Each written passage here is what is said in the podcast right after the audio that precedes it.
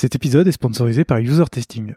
User Testing est une solution de collecte de retours utilisateurs et d'insight clients. Dans ce podcast, on parle souvent de la nécessité de tester son produit pour savoir ce qu'en pensent réellement les utilisateurs. Avec User Testing, vous pourrez facilement recruter vos clients et des utilisateurs pour tester vos interfaces, que ce soit un site web, une application ou même des maquettes. Les retours obtenus sur User Testing vous permettront de savoir ce que pensent vraiment vos utilisateurs de vos interfaces et de prendre les bonnes décisions d'évolution pour vos designs. Alors rendez-vous sur usertesting.com afin de comprendre vos utilisateurs et leur délivrer la meilleure expérience possible. Dans un voyage, ce n'est pas la destination qui compte, mais le chemin parcouru. Je suis Gauthier Zimmerman et bienvenue dans Design Journeys. Design Journeys, c'est le podcast qui part à la rencontre des talents du design francophone. À chaque nouvel épisode, je discute avec un ou une designer à propos de son parcours, de son métier et de son quotidien. Mon objectif est de comprendre et de vous partager leur processus créatif, leur méthode de travail et leur façon de se réinventer. Bonne écoute Rémi, Tristan, euh, soyez les bienvenus dans ce second épisode de Case Study. Euh, pour les auditrices et les auditeurs qui nous écoutent, Case Study, c'est un hors-série de Design Journeys dans lequel on revient sur un sujet en particulier. Euh, il y en a déjà eu un avec Loïc, le ancien Head of Design de Malte, sur lequel on a parlé bah, du rebranding de Malte. Et aujourd'hui, j'ai le plaisir de vous accueillir pour parler de recherche utilisateur, de comment vous menez la recherche utilisateur chez Blablacar, et surtout parler de votre livre qui, au moment où on enregistre, n'est pas encore sorti, mais normalement sera en précommande ou sera sorti quand l'épisode sortira. Euh, donc ça s'appelle Discovery Discipline, et on va parler de ça aujourd'hui. Avant de rentrer dans le vif du sujet, est-ce que vous voulez bien vous présenter tous les deux, s'il vous plaît? Salut Gauthier, merci de nous recevoir déjà. Ravi de te rencontrer et de faire partie de ce, hors-série. Euh, donc moi, je suis Tristan Charvilla. Euh, donc je viens d'un parcours en psychocognitive. J'ai travaillé en agence pendant cinq années, puis chez PayPal pendant cinq années et Blablacar pendant cinq années. Voilà, partager une grosse partie de mon parcours euh, avec Rémi. Et, et récemment, j'ai rejoint Malte, la plateforme des, des freelances. Salut Gauthier, moi c'est Rémi. Euh, donc moi j'ai plutôt un, parcours qui vient de la communication. Au départ j'ai travaillé dans des structures assez variées. J'ai bossé à la mairie de Lyon, dans une toute petite agence, dans des assos. Et puis euh, j'ai rejoint PayPal euh, pour me concentrer sur justement une boîte tech, bosser sur des sujets d'interface utilisateur. et ensuite j'ai rejoint Lacar où je suis aujourd'hui et j'exerce le rôle de Chief Product Officer. Super.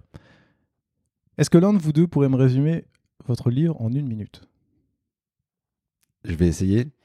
Alors le premier point, c'est tout à l'heure tu disais qu'on va beaucoup parler de recherche utilisateur, c'est vrai, mais moi la, manière dont je définis l'activité de discovery, c'est le fait de découvrir la solution qu'on va avoir besoin de construire. Par opposition à une phase de delivery où on a la solution en tête, il va falloir euh, la, la construire pour de vrai, la développer, etc. Donc la phase de discovery, euh, c'est l'activité sur laquelle on s'est penché.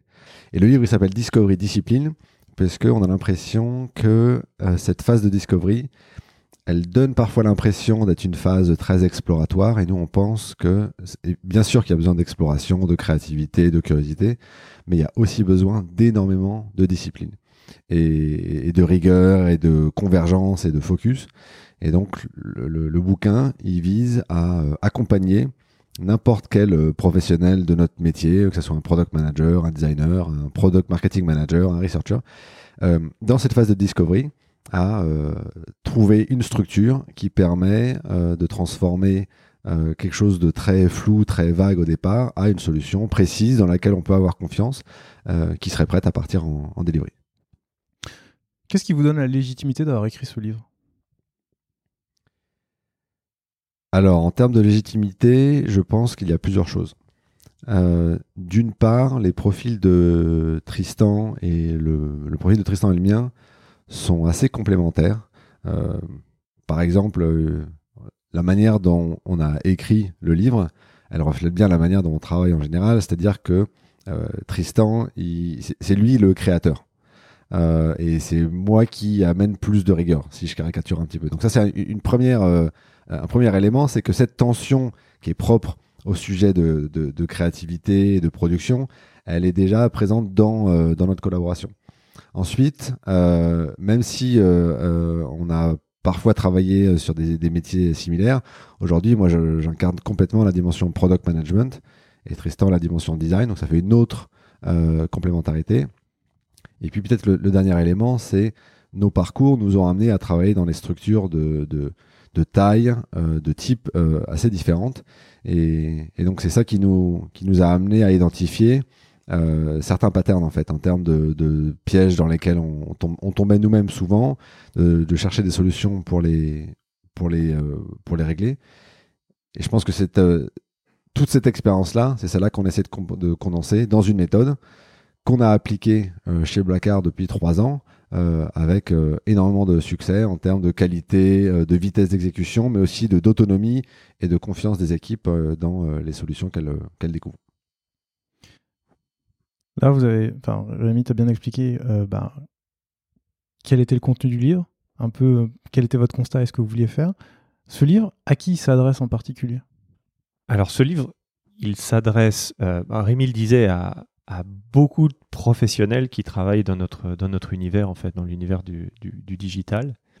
Étonnamment, avec quelques relecteurs un peu en dehors de notre domaine, on se rend compte qu'en en fait, ils posent des questions qui sont aussi valable pour des gens qui seraient dans une perspective hors du digital, euh, en particulier des gens qui veulent se lancer dans une, nouvelle boîte, lancer, euh, lancer un projet.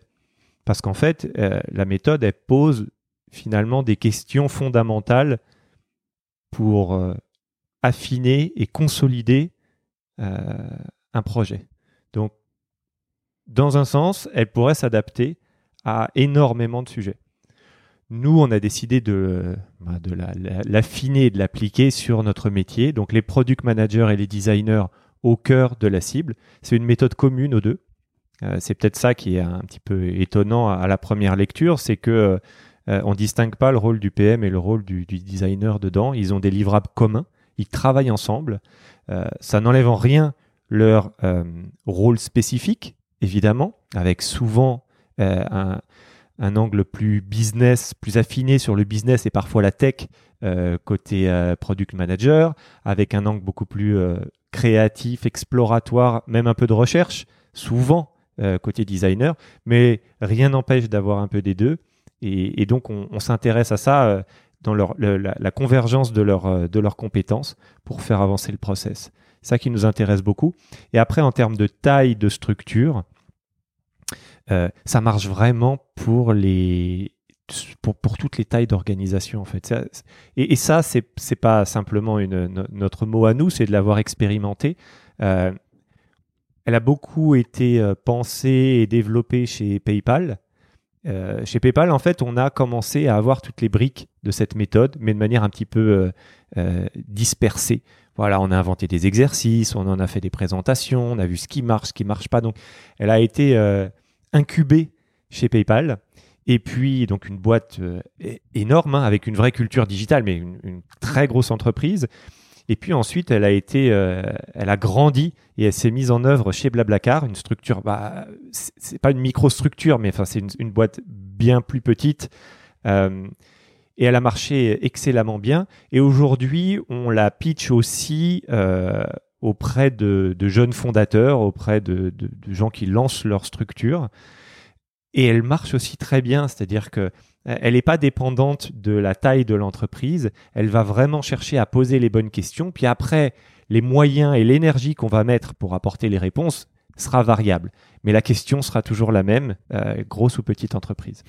D'ailleurs, tu parlais de, l'écosystème digital. Est-ce que vous avez essayé de pitcher aussi cette méthode auprès d'entreprises ou de, d'entrepreneurs qui font des, produits physiques ou autres que digitaux en fait? Euh, alors en fait, on a, moi j'ai en ce moment, il y a un product manager avec qui je, fais du mentoring régulièrement et, euh, et c'est pas, enfin, une, partie de l'expérience qu'il propose, c'est à, base d'objets euh, physiques.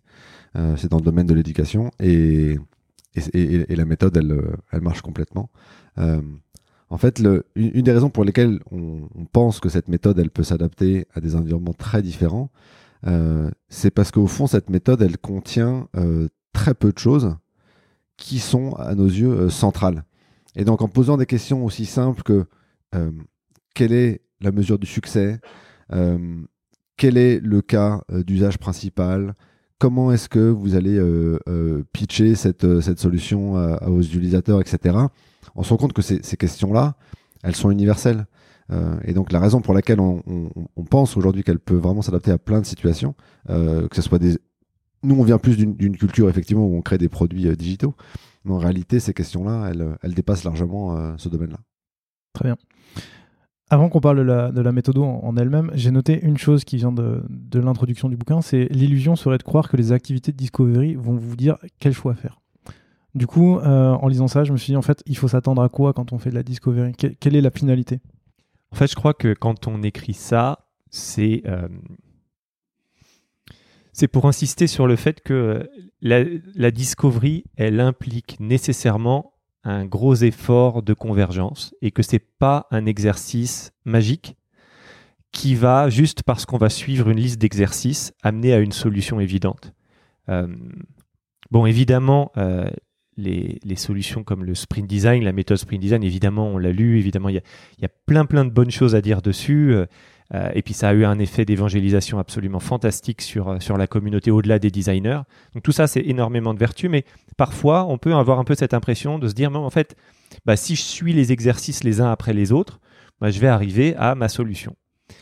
Et en fait, c'est ça, c'est ça qu'on veut faire passer comme message dans cette phrase, c'est que c'est pas aussi simple que ça, et qu'en fait, il y a des moments difficiles. Il n'y a pas que des moments d'exploration. On sous-estime évidemment pas la complexité de l'exploration, mais il y a des moments où il va falloir prendre des décisions, des décisions compliquées. Il va falloir prendre des risques, faire des choix. Et, c'est ça qu'on veut exprimer dans ce, positionnement. La solution ne va pas venir tout seul. Il va falloir faire des choix et prendre des risques. Ok. Alors, quand vous m'avez contacté pour, le livre, euh, je, me suis vraiment dit, ok, encore une nouvelle méthode sur la discovery et et la recherche utilisateur. C'est cool, mais en fait, il y a un. Comment dire Aujourd'hui, on parle beaucoup du double diamant. Donc, euh, cette phase, de, enfin, cette double étape qui est on diverge, on reconverge, on diverge, on reconverge. Euh, je mettrai des épisodes dans lesquels on, en parle en, description si, si les gens sont, sont intéressés pour creuser un peu le sujet. Pour vous, j'ai l'impression que le double diamant est un constat, enfin, vous faites un constat plutôt amer du double diamant. Est-ce que vous pouvez m'expliquer pourquoi? Je dirais pas qu'on fait un constat amer parce que cette logique de diverge converge, euh, elle est au cœur de la méthode hein, de, de discovery discipline. Donc Tout à fait. il n'y a pas de remise en question de cette logique-là. Par contre, je crois que euh, un des, alors il y a deux constats qu'on fait. Le premier, c'est que euh, deux exercices de diverge, deux exercices de converge, c'est probablement pas assez pour arriver à la solution. Donc la métaphore est complètement juste. Mhm. Par contre, le nombre de fois où il va falloir prendre des décisions en particulier, côté converge, ça nous semblait un peu léger. D'accord. Voilà. Euh, mais ça remet pas en cause le modèle, encore une fois. Mais voilà, ça c'était le premier constat. Et le deuxième constat, c'est pour l'avoir beaucoup pratiqué euh, dans des équipes design au sein, donc pour avoir aussi aidé les autres à, à le pratiquer, on se rend compte que euh, c'est ce que je te disais tout à l'heure, le, le diverge fonctionne maintenant très bien. Mm. Hein, on a réussi à libérer les, les, esprits, euh, maintenant se mettre autour d'une table pour dire on va, on va lancer des idées, on juge pas les idées, on en génère, tout ça. On, a, bien, on a bien avancé sur ces sujets-là. C'était pas le cas il y a 15 ans. hein. Il y a 15 ans, euh, lancer des idées idiotes, euh, c'était pas une bonne stratégie. Aujourd'hui, c'est plus un problème. Donc diverger, c'est plus un problème. Par contre, on voit toujours des grandes difficultés à la convergence. Et d'ailleurs, ça s'exprime pas mal aussi dans les méthodes d'aujourd'hui. hein. Bon, bah, on finit par voter. hein. Le, vote, ça a plein de vertus, mais mais enfin, c'est- rarement la meilleure méthode pour aller faire des choix un petit peu euh, forts. C'est souvent le, consensus euh, général qu'on cherche et c'est pas forcément la bonne stratégie. Donc c'est en ça qu'on a challengé un peu le double diamant et euh, bon, oh, oh, on, travaillait des, des visualisations de la chose et finalement on se rend compte que bah, la, la partie diverge elle est peut-être très grande. Par contre la partie converge elle doit être très abrupte et très sèche. Donc c'est presque la forme du diamant qu'on aimerait changer euh, avec une partie de converge beaucoup plus euh, mise en avant parce que c'est ça qui est difficile aujourd'hui. Ok, pour qu'on voit bien les choses, du coup, est-ce que l'un de vous deux peut expliquer vraiment bah, votre méthodologie, comment elle fonctionne et euh, ce qu'on y retrouve dedans? Donc le principe de la méthodologie repose sur sept étapes. Et ce qui est intéressant d'avoir en tête, c'est que nous on pense que la discovery c'est pas quelque chose, c'est pas c'est pas un événement, c'est pas un- quelque chose qu'on fait de temps en temps, quand on a le temps, si le projet en vaut la peine. Chez Blackard, c'est quelque chose qu'on fait systématiquement pour tous les projets de passer par ces sept étapes-là. Le temps qu'on va mettre derrière chaque projet peut complètement dépendre. Si c'est un, petit projet, on veut juste régler un petit sujet, on va le faire et on va appliquer la méthode beaucoup plus rapidement que le projet de l'année où on va consacrer euh, des, des semaines, des mois entiers à des sujets de discovery. Mais dans tous les cas, on passe par les sept étapes. Est-ce que tu veux qu'on passe en revue les sept étapes? On va passer en re- on va passer dessus après, donc je pense que on peut rester un peu dans le Un peu plus. un peu plus haut niveau pour l'instant. Et donc le, le- le principe, c'est à chacune des étapes, on propose dans la méthode un certain nombre d'activités qui cherchent un peu à explorer euh, une thématique en particulier. Par exemple, euh, quel est, euh, le, le- quel est le, le cadre dans lequel on va travailler pendant ce projet-là. Donc la première étape qu'on appelle frame, euh, qui veut dire cadre en anglais. Mais une fois qu'on a fait ces activités-là, on va systématiquement passer par un livrable qui va forcer euh, l'équipe à converger et à se mettre d'accord sur quelques éléments clés. Et la raison pour laquelle en fait cette, méthode elle s'adapte très bien à d'énormes projets et à des tout petits projets, c'est que ce travail de convergence là, en réalité, il peut littéralement être fait en 30 secondes. La difficulté, c'est quelle est la fiabilité de ce travail de convergence là. Et donc pour des projets extrêmement importants, on va mettre énormément d'activités, d'exploration, de divergence pour nourrir ce choix qui va être fait. Euh, à l'inverse, un projet rapide, on va, on va peut-être faire, on va prendre plus de risques et faire plus d'hypothèses. Et donc, à chaque étape, on fait un travail de divergence et ensuite on converge, sept fois de suite. Et il y a un lien entre tous les livrables. C'est-à-dire que ce qui se passe, euh, c'est qu'au fur et à mesure qu'on avance dans le, dans le projet, on enrichit notre compréhension du problème qu'on cherche à résoudre. On commence à donner euh, un peu de, clarté à certaines parties de la solution. Et la solution qui émerge au final, euh, elle est, elle est pas forcément, elle marche pas naturellement. En tous les cas, il y a une cohérence qui, euh, a lieu, qui se crée au fur et à mesure de la méthode. Et donc cette méthode-là, en fin de la méthode, on a les grands contours de la solution qui ont été euh, passés au crible de euh, sept différents critères et on est prêt à passer dans une phase de, de delivery. Donc ça veut dire qu'il y a encore plein de choses à clarifier. On n'a pas des spécifications précises, etc. Mais on a une idée euh, solide qui est d'un point de vue produit, et d'un point de vue design, et d'un point de vue marketing, puisque c'est ces trois angles qu'on a beaucoup regardé, euh, est, complètement cohérente et adaptée à, la motivation qu'on avait en démarrant le projet au départ.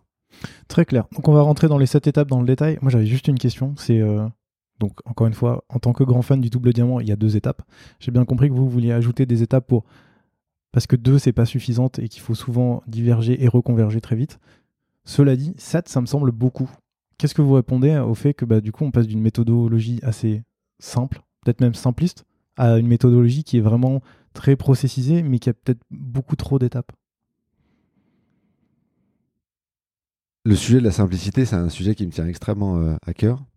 Et ce que j'ai découvert avec le temps, c'est que simple, ça ne veut pas dire moins. Simple, pour moi, au contraire, c'est une histoire de densité. C'est une histoire de euh, d'avoir la bonne quantité des choses. Par exemple, si on parle du nombre d'étapes. Donc, moi, je serais très curieux de- d'entendre de, la part euh, des lecteurs du livre ou des personnes qui ont écouté le podcast de nous partager, selon eux, laquelle des étapes n'a pas de valeur. Et, ça, ça serait une bonne discussion. Euh, en réalité, je ne crois pas que euh, les choses qu'on essaie d'évoquer de manière très précise dans notre méthodologie de Discovery Discipline ne sont pas présentes dans les explorations qui utilisent la méthodologie du, double diamant. La particularité, c'est que nous, on leur met euh, un spotlight extrêmement précis et on peut pas passer à côté. Euh, et donc, euh, euh, quand on a déjà eu parfois la question de Ah, mais moi j'ai pas le temps de passer par les sept étapes. Très bien, on n'a pas le temps. Mais ça veut dire que tu n'as pas le temps de savoir le cas d'usage que tu cherches à résoudre ou tu n'as pas le temps euh, de euh, définir à quoi le, le succès pourrait ressembler, etc. Et en fait, ça, ça semble, la réponse, ça semble évidemment non. Donc la question, pour moi, c'est plutôt quelle intensité on va mettre derrière euh, la réponse de à chacune de ces questions-là. Mais de se dire qu'on n'est même pas intéressé par se poser la question euh, me paraît euh, étonnant. Bon, je vous cache pas que cette question-là, je me la suis posée au début en lisant l'introduction du livre et qu'à la fin, Je me suis dit un peu comme toi en fait. C'est effectivement, elles ont toutes leur place. Donc c'était surtout pour avoir votre point de vue dessus, d'un point de vue d'un lecteur qui, dirait au début genre ah là c'est beaucoup, parce que je sais que vous posez encore la question à l'heure actuelle est-ce que vous allez le mettre ou pas sur la page de présentation du livre? En tout cas, moi ça m'a fait peur au début, mais une fois que j'ai tout lu, je me suis dit ok, elles ont chacune un sens et, euh, et ça, elles ont toutes leur place. Du coup, pour la suite de la discussion, on va rentrer étape par étape. Comme vous l'avez dit, dit, il y a sept étapes. Il y a plusieurs activités, mais à chaque fois un livrable. J'ai décidé de ne pas passer de temps sur les activités parce que, comme vous le dites dans le livre, euh, il peut y avoir autant d'activités qu'il y a de personnes. Euh, le but, c'est juste de diverger, d'aller dans le bon sens. Et donc, comme vous donnez certains exemples dans le livre et qu'il y en a beaucoup, j'ai pas envie qu'on passe trop de temps dessus, surtout qu'on peut en trouver d'autres. Donc, du coup, euh, est-ce que vous pouvez me donner le nom des sept méthodes Et puis après, on va commencer ben, par la première? Tout à l'heure, j'expliquais que a, y a une dimension marketing qui est présente dans le livre et et c'est pas complètement le hasard. Il y a plusieurs raisons à ça. La première raison, c'est que on a découvert un peu un peu par la pratique que la forme et le fond sont extrêmement importants l'un et l'autre. Et donc, on a eu la chance chez Blackard de travailler avec les équipes marketing et produits main dans la main.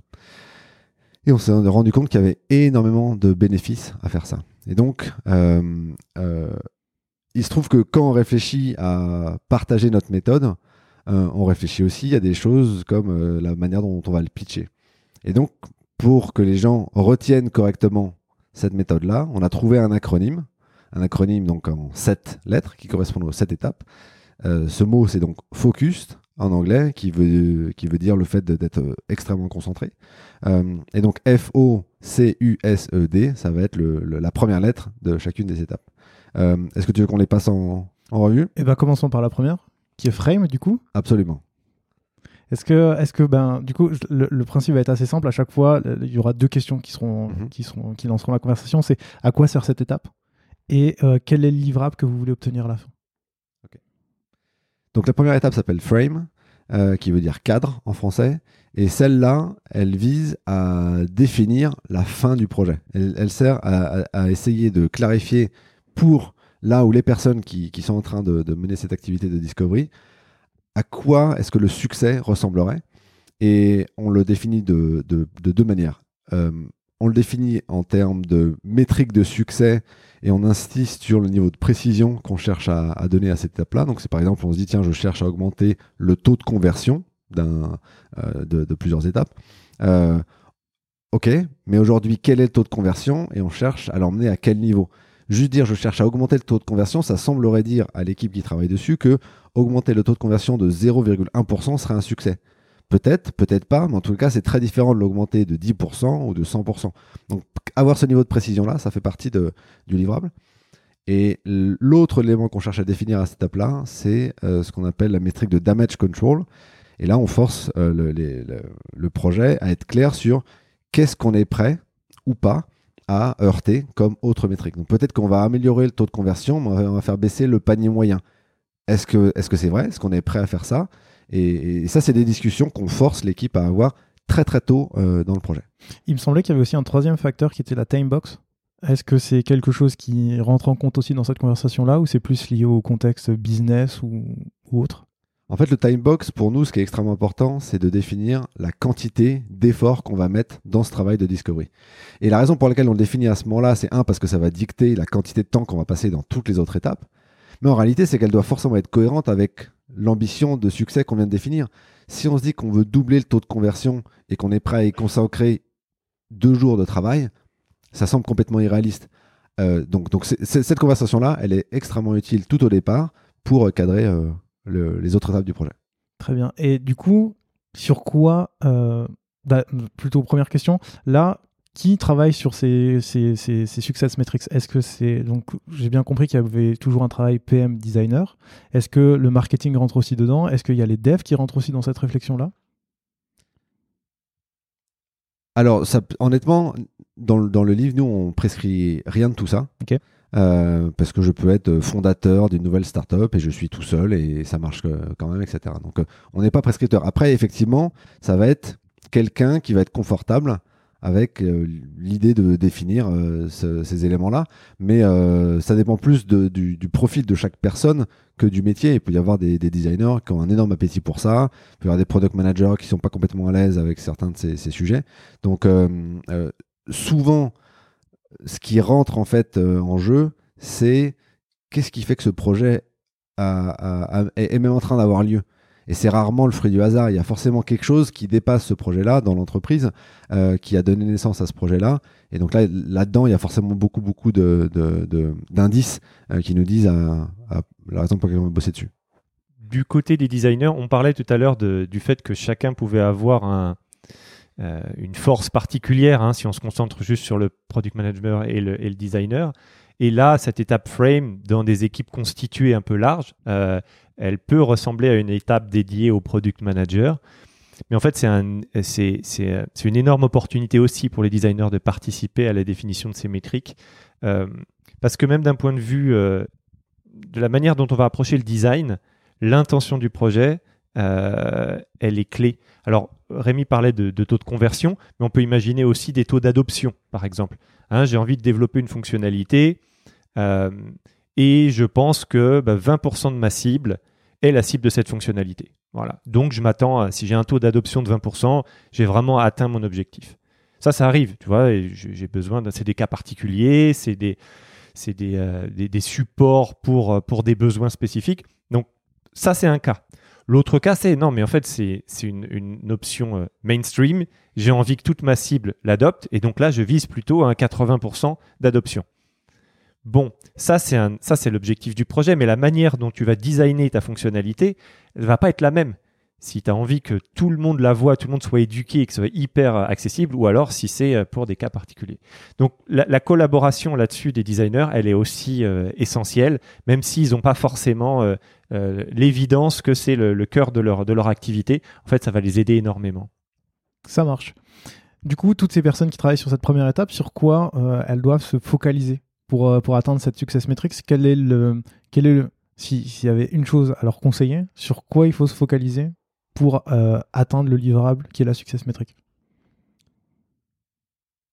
En fait, le- l'erreur très courante qu'on voit à cette étape-là, c'est euh, un product manager qui ne va pas vouloir définir euh, la success metric avec précision en se disant mais en fait j'en sais rien. Et c'est normal que cette personne n'en sache rien puisqu'on ne sait même pas quelle est la solution qu'on va implémenter. En fait, c'est de comprendre qu'il ne s'agit pas d'un exercice de prédiction, on ne cherche pas à prédire ce qui va se passer, on cherche à définir l'ambition du projet. Donc c'est ça le, le- le changement d'état d'esprit qui fait toute la différence, c'est d'essayer de se dire, on est autour de la table avec quelle ambition? Et, et- et donc, par exemple, si on prend un exemple de taux de conversion, l'objectif, c'est pas de savoir si ça va faire 9% ou 10% ou 11%. La question, c'est est-ce qu'on cherche à faire x10 ou x100 ou x euh, 1,5 Cette discussion-là, comme vient de l'expliquer Tristan, elle est fondamentale pour toutes les personnes qui ont bossé sur le projet. Et si on cherche à faire un projet qui fait x10, probablement qu'on va se permettre d'explorer des choses qui sont complètement différentes que si on veut faire euh, régler un petit problème marginal. Euh, donc c'est une histoire de définir l'ambition du projet et le, choix d'une métrique, mais surtout le choix euh, du niveau d'ambition, euh, d'augmentation ou d'amélioration de la métrique euh, est important pour tout le monde. Si par exemple on veut qu'il y ait de l'acquisition de nouveaux utilisateurs liés à un projet et que l'équipe marketing n'est pas du tout au courant, ben, c'est complètement déconnecté en fait. Donc il va falloir peut-être potentiellement prévoir un budget lié à la promotion de un budget marketing et à la promotion de cette nouvelle fonctionnalité là. Et donc voilà, l'ambition de la- de- de- du projet est, est clé en termes d'état d'esprit. C'est, on ne cherche pas à prédire ce qui va se passer, on cherche à clarifier et à forcer la conversation auprès de tous les membres de l'équipe, de se dire quelle est l'ambition qu'on, qu'on a au départ. Et donc c'est pour ça que à la fin vous dites qu'une des erreurs principales à cette étape c'est de mal définir la success metric. Oui, et de, de se cacher derrière euh, une excuse qui semble juste, qui est euh, je ne sais pas ce qui va se passer, et c'est trop tôt en fait. L'excuse souvent c'est ah, c'est trop tôt pour le définir. Parce que la, solution n'existe pas encore, même dans notre tête. Et je crois que c'est, pour moi, moi j'inverse complètement. C'est le, la manière de regarder le sujet. C'est comment peux-tu savoir quelle sera la bonne solution si tu ne connais pas l'ambition que tu y mets derrière? Euh, et en réalité, en définissant ce niveau d'ambition-là, on élimine immédiatement énormément de, solutions. Donc en fait, on est déjà en train de préparer le travail de discovery en, donnant à l'équipe la possibilité de rapidement se dire ça, ça, ne- peut pas du tout rentrer dans le champ de ce qui nous intéresse. Et donc, c'est des premiers filtres qui vont énormément aider à ce que ce travail de discovery ne parte pas dans tous les sens. Donc c'est bien une ambition et pas un objectif à atteindre. L'objectif peut être différent à la fin. Quelle, quelle différence tu fais entre les deux? Par exemple, l'ambition, si tu dis que c'est de faire euh, x100, Mhm. mais que à la fin, euh, je sais pas, vous vous rendez compte que euh, ça, va, ça fait x50, est-ce que du coup ça veut dire que euh, la success métrique a mal été euh, étudiée au départ ou est-ce que c'est juste qu'au cours du process vous vous êtes rendu compte que l'ambition était peut-être trop élevée mais que euh, réduire à un objectif réalisable de moitié c'était ok et donc vous pouviez continuer sur cette voie-là? En fait, si on se dit que c'est un objectif x100 et qu'on fait x50, en réalité, on est dans le, bon ordre de grandeur. Le problème, c'est si on se dit qu'on veut faire x100 et qu'on fait x1,1. Et en réalité, il y a des, chez Blackard, on a énormément de projets dont certains visent à améliorer de manière complètement incrémentale, à peine visible, et c'est complètement OK, et d'autres qui visent à, être une révolution. Ne pas être clair au début du projet crée énormément de, de- de frustration. Par exemple, si un PM pense que c'est un projet complètement incrémental et qu'un designer, parce qu'il n'a pas eu cette conversation-là, pense qu'on est en train de réinventer l'application, il va y avoir un travail de, de discovery qui va être complètement déconnecté. C'est là-dessus que euh, souvent, en tout cas dans la pratique qu'on en a eu jusque-là, les activités discovery qui n'avaient pas ce cadre, elles partaient dans des directions qui finalement ne, finissaient pas en, en, en delivery. Je crois que ça, c'est un des gros. Alors, si on fait de la discovery pour, pour de l'éducation, pour de l'exploration, mais ça, c'est un peu exceptionnel dans les projets, très bien, on part loin. Mais ce qui se passe souvent, c'est que bah, la discovery, elle amène à. On se permet, on se dit ah, non, non, attends, on, explore, on se met pas de limites. C'est très bien, mais on arrive à des choses qui, bah, à la fin, ne partent pas en delivery parce que c'est pas en lien avec soit la faisabilité, soit la stratégie qu'on avait définie au départ. Donc en fait, on se donne dans ce cadre-là un objectif beaucoup plus précis en se disant bon bah là, on va on va pas réinventer sur ce projet parce qu'on cherche une petite incrément, ou alors là, on veut tout chambouler parce qu'on a envie de doubler et il va falloir tout remettre en cause. Ok, c'est hyper, clair. C'est la question que j'avais sur cette étape-là. Est-ce que vous avez un point à rajouter sur cette étape? On, on passe à la suivante. Du coup, la Allez. deuxième, c'est observe. Même question, à quoi sert cette étape? Et euh, bah, quel est le livrable à la fin? Alors l'étape Observe, elle cherche à explorer euh, la problématique qu'on cherche à résoudre. Hein, c'est la grande question euh, pour beaucoup et, et en particulier dans le design. Mais alors quel problème tu cherches à résoudre? Donc c'est ça euh, l'objectif. L'angle qu'on adopte, alors évidemment dans les activités, on a... euh, on rentre pas dans le détail parce qu'en fait vous les connaissez euh, pour, pour une grande partie. hein. c'est les, interviews, évidemment c'est le, regard sur la donnée aussi existante, bien sûr, mais c'est beaucoup de quali, euh, des home visits, euh, des campagnes de téléphoniques, des observations, voilà, toutes ces techniques qui te permettent d'aller plonger un petit peu dans la réalité des usages et se dire mais alors quel est le vrai cas, quel est le, cas fondamental, le problème fondamental que je cherche à résoudre. Et en fait, euh, l'exercice un peu difficile, mais comme pour toutes les étapes, ça va être cet exercice de convergence, justement. Parce que des problèmes, on en trouve beaucoup. Hein, L'important, c'est plutôt de savoir quel est le problème fondamental. Alors, dans le livre, on prend cet exemple de, de ce fameux iPod hein, qui, euh, qui, au moment de sa sortie, avait bien moins de fonctionnalités que, bah, que les, tous les autres existants à ce moment-là. Sauf qu'il allait toucher le cœur, en fait. Il allait toucher juste le plaisir d'écoute et de, et de brose hein, de, à travers les titres. Voilà. Mais c'était ça qu'ils faisaient avec leur roue. Et, ça a changé beaucoup de choses. Donc c'est un peu ça qui nous inspire. C'est cette recherche du cas fondamental. Euh, et ce cas fondamental, euh, on a euh, cette petite question qu'on se pose à chaque fois. C'est what the fuck? Ça, c'est la question. Et, et fuck, c'est F-U-C. C'est le first use case. Donc la, la- la question qu'on va chercher, à laquelle on va chercher à apporter une réponse, c'est what the fuck? Quel est le first use case auquel on a envie de s'intéresser? Et justement, le first use case, ça prend euh, quelle forme? Alors euh, la forme du livrable, c'est essentiellement euh, un- une phrase à trous voilà, à remplir. Voilà, je suis un et je cherche à, mais j'ai des problématiques. Alors je finis par avec des avec les, stratégies de contournement qu'on connaît. Donc c'est, on pourrait appeler ça un problem statement dans certaines boîtes. On parle de customer problem statement. Donc c'est vraiment le, la, description de la problématique qui nous semble être la problématique fondamentale à régler à travers la voix d'un utilisateur qui serait un petit peu la, synthèse de tout ce qu'on aurait pu recueillir comme information. Ça a l'air assez simple. Et pourtant, comment on fait pour éliminer tous les cas qui sont secondaires, ou en tout cas tous ceux qu'on considère comme n'étant pas, euh, pas le cas principal, mais qui pourraient tourner autour? Moi, en fait, en lisant le bouquin, le premier truc qui m'a sauté à l'esprit, c'est OK, tous les cas à la marge.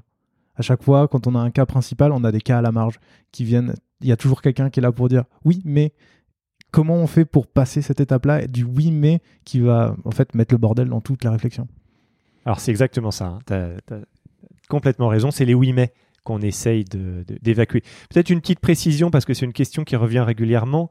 Euh, là j'ai parlé de l'iPod avec le first use case qui est de, se promener, d'écouter et se promener dans ma musique. Euh, on peut travailler sur des, des, morceaux de ces use cases. Hein. On ne cherche pas toujours à définir le macro use case de ma compagnie. Hein. Donc, euh, donc, pour être clair là-dessus.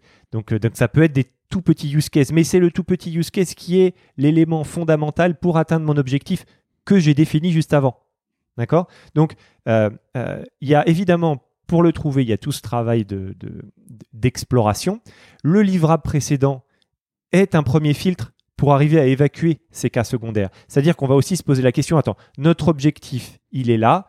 Euh, oui, il y a plein de cas autour, mais quel est le cas qui est le plus lié à l'atteinte de cet objectif? C'est pour ça, et on va le redire au fur et à mesure, hein, chaque étape apporte une brique à l'étape suivante. Et là, pour le coup, euh, cette étape d'avoir défini une cible bien précise, elle nous aide beaucoup pour aller concentrer le use case. L'autre partie, et tu as soulevé le sujet euh, au début de notre conversation, c'est pas magique. Et donc, euh, c'est pas simplement d'avoir le livrable devant nous qui va nous permettre de filtrer tous les cas secondaires. C'est un travail d'équipe, c'est un travail de prise de décision, c'est un travail d'ensemble euh, qui va faire que bah, on va finir par arriver à converger. Et c'est la partie dure. Euh, tu, tu, le fais bien de le souligner. En fait, c'est la partie dure parce qu'elle implique de faire un choix. Le first use case, c'est souvent, il peut y avoir une dimension quantitative, c'est-à-dire c'est quoi le cas le plus courant euh, qu'on rencontre par rapport à la problématique qu'on a. Mais parfois, euh, l'évidence n'émerge pas et il faut faire un choix. Et donc, ça arrive assez souvent qu'on voit des équipes se perdre dans des activités exploratoires pour éviter de faire un choix, en espérant que, ah, mais si on fait encore un, un, un round d'interview, peut-être qu'il y a euh, l'évidence qui va nous tomber dessus. Et, parfois, il n'y a pas et il faut faire un choix. Euh, et donc, c'est pour ça que c'est difficile. Et c'est pour ça que la majorité des projets de Discovery ne font pas ce choix-là. Et donc, finissent par soit essayer de couvrir 40 use cases, euh, soit beaucoup plus tard, pour des mauvaises raisons, enfin des mauvaises raisons, pour des contraintes de faisabilité, par exemple, vont être réduits à devoir en choisir plein, mais alors que nous, on pense qu'il faut le choisir dès le début en se disant, on optimise pour quel cas. Ça ne veut pas dire que dans la partie de delivery, on va pas avoir à prendre en compte certains cas d'usage secondaire. Mais en tous les cas, ça veut dire que la prise en compte, elle n'est pas dès le démarrage et le cœur de la solution ne va pas être autour de tous ces cas d'usage secondaire, mais autour d'un cas qu'on a consciemment choisi. Là encore, j'ai une question sur qui décide de ce cas, parce que euh, je me rends compte que moi, par exemple, dans, ma boîte, quand on est entre PM et designer, on est plutôt OK, ou en tout cas on y arrive. Mais dès qu'on va intégrer d'autres personnes, par exemple les devs, on va peut-être se rendre compte que euh, le cas n'est pas le cas auquel ils pensent, où ils vont tout de suite dire c'est trop compliqué à développer, même s'il n'y a pas de solution. Ou avec euh, les product, euh, les product marketing, parfois se dire ok, mais c'est peut-être pas tout à fait ça qu'on a vu dans chez nos clients, ou c'est pas tout à fait ça ce qu'ils demandent. Du coup, est-ce qu'il vaut mieux faire un choix dans un plus petit groupe ou un choix dans un plus gros groupe, mais avec le problème de, ben, mélanger les avis et donc de prendre encore plus de temps à, la fin à trouver le, meilleur scénario? Ma recommandation là-dessus, c'est pas, pour moi, c'est pas la taille du groupe, c'est le fait d'être clair sur qui prend la décision. Donc, qu'il y ait 15 personnes avec 15 avis différents parce qu'ils ont 15 expertises différentes, c'est pas un problème ce qui peut être problématique, c'est soit si, si on n'est pas clair sur qui va prendre la décision, ou si on est clair sur le fait que c'est euh, il faut l'unanimité des 15 personnes pour prendre la décision. Ça, c'est un peu les, les, les, les écueils. Hmm. Mais s'il y a une personne qui est désignée, et ça peut dépendre de la culture de l'entreprise, ça peut dépendre du projet, ça peut dépendre de la personnalité des personnes. Donc euh, moi, j'aurais du mal à prescrire qui doit prendre la décision. Et par exemple, chez Blablacar, sur un projet, Cette étape-là, cette étape-là, honnêtement, c'est une étape où ça peut vraiment dépendre euh, de- du sujet. Ça peut être le product manager ou ça peut être le, le designer. Euh, là, pour le coup, je, en fait, la méthode, elle ne prescrit pas ça. Ok. Euh, et donc, je, moi, j'accorde beaucoup d'importance euh, à, euh, à, par exemple, à, la liberté qu'un product manager et un designer ont pour décider comment est-ce qu'ils bossent ensemble. Et en réalité, bien sûr qu'il y a des différences fortes en termes de rôle, en termes d'expertise, mais n'oublions pas qu'il y a aussi pas mal de, de, choses qui sont en commun. Et donc, si une paire PM designer choisit différemment de gérer cette étape-là et de, de, de- donner le, la, décision à l'un ou à l'autre par rapport à une autre équipe, moi, j'y vois pas d'inconvénient. Ok, mais par contre, c'est une personne qui doit être décidée. euh, Enfin, à quel moment on établit que c'est cette personne-là qui décide, qui tranche à la fin Est-ce que c'est à chaque étape, cette personne peut changer ou c'est un, une sorte de, de guide suprême du, de, de la méthodologie qui, sur les sept étapes, va décider à la fin pour chaque étape? Les, deux sont possibles. Je n'emploierai sûrement pas le, le terme guide suprême. Non, ouais, je- Euh, parce que je pense que c'est surtout un, un gros fardeau de, de choisir. Euh, et donc je pense que c'est- difficile et c'est une vraie responsabilité. Mais on peut imaginer une personne qui a la responsabilité, une fois que tous les, les- les points de vue ont été entendus, de trancher pour avancer. Soit on peut décider au début du projet que selon les étapes, ce sera différentes personnes en fonction de leur expertise. Les deux peuvent fonctionner. Ok, très bien. Dernier point sur, euh, sur cette étape-là, c'est quelles sont les erreurs à éviter? L'erreur classique à éviter, c'est euh, de ne pas choisir. Et, bien sûr que le, template qu'on propose force à choisir, mais si on, a peur de ce choix-là, euh, on va être tenté de définir le first use case de manière très générique pour s'assurer qu'il n'y a personne qui est laissé de côté dans tous les utilisateurs qu'on a rencontrés. Et donc ça donne un- un cas d'usage vague et du coup pas très utile pour les étapes d'après. Donc c'est ça un peu le- l'erreur à, à utiliser. Normalement, il faudrait qu'on soit capable de, de mapper le first use case qu'on a défini avec une personne réelle qu'on a rencontrée et de se dire, bon, voilà, là, cette personne-là, euh, Jean-Michel, il correspond exactement à ce qu'on vient de marquer ici. Vous en parlez pas dans le livre, je crois. Vous avez des personas qui sont déjà préétablis qui vous permettent justement de, de déterminer cette personne-là pour avoir un, un cas euh, rattaché à, une, à un, ouais, un des types d'utilisateurs que vous avez chez vous? Alors chez Blablacar, non, mais, mais si c'est le cas euh, dans d'autres entreprises, ça, c'est parfaitement compatible. oui. Ça marche. Il y, a une, il y a une des activités dans le flow de, de- d'Observe qui est de créer une sorte de persona. hein. On, a- on fait des, ce qu'on appelle les empathy cards. Euh, et il arrive parfois que, euh, que, le first use case soit incarné par une de ces personnes en particulier. Ce qui est très intéressant là-dedans, c'est qu'en général, l'équipe a rencontré cette personne-là. Elle fait partie de l'équipe un petit peu. Donc on fait l'effort de prendre des photos, on fait l'effort de laisser les photos sur les bureaux. Et donc on a des utilisateurs un petit peu, euh, tu vois, qui, puis au fur, au fur et à mesure du temps, la mémoire se transforme un peu et ils deviennent un petit peu l'incarnation de ce first use case. Donc dans ces cas-là, on a quasiment un persona qui émerge naturellement dans le projet. Ok. On passe à l'étape suivante Ok. Claim, donc déclarer. Encore une fois, à quoi sert cette étape et quel est le livrable?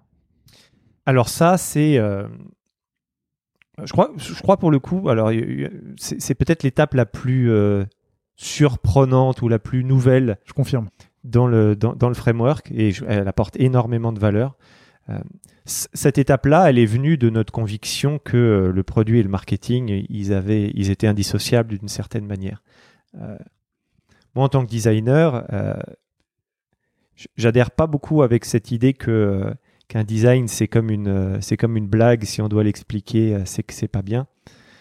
J'adhère pas beaucoup avec ça et je crois beaucoup que l'éducation elle est fondamentale dans l'adoption des fonctionnalités que l'écho avec ma problématique, elle est fondamentale et qu'on n'est pas simplement dans un outil d'utilisation, mais on est dans une réponse à une problématique qui n'est pas uniquement l'outil lui-même.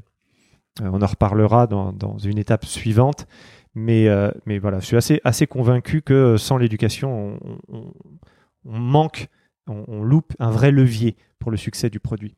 Donc cette étape claim, c'est l'idée qu'il faut réfléchir au positionnement de cette fonctionnalité ou de ce produit très tôt dans le processus de conception, euh, avant même d'avoir une solution.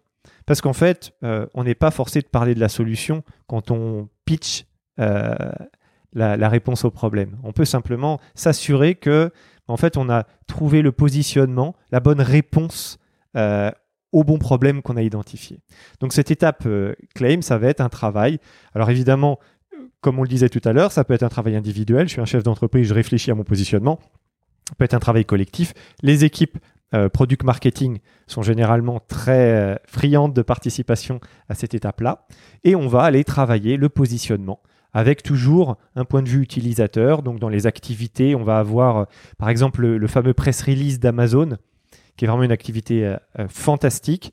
de la même façon, hein, Amazon demande à ses product managers d'écrire un press release, donc la, coupure de presse ou l'annonce presse de la sortie de leur fonctionnalité, avant d'avoir commencé à, créer leur fonctionnalité. Donc c'est le même esprit.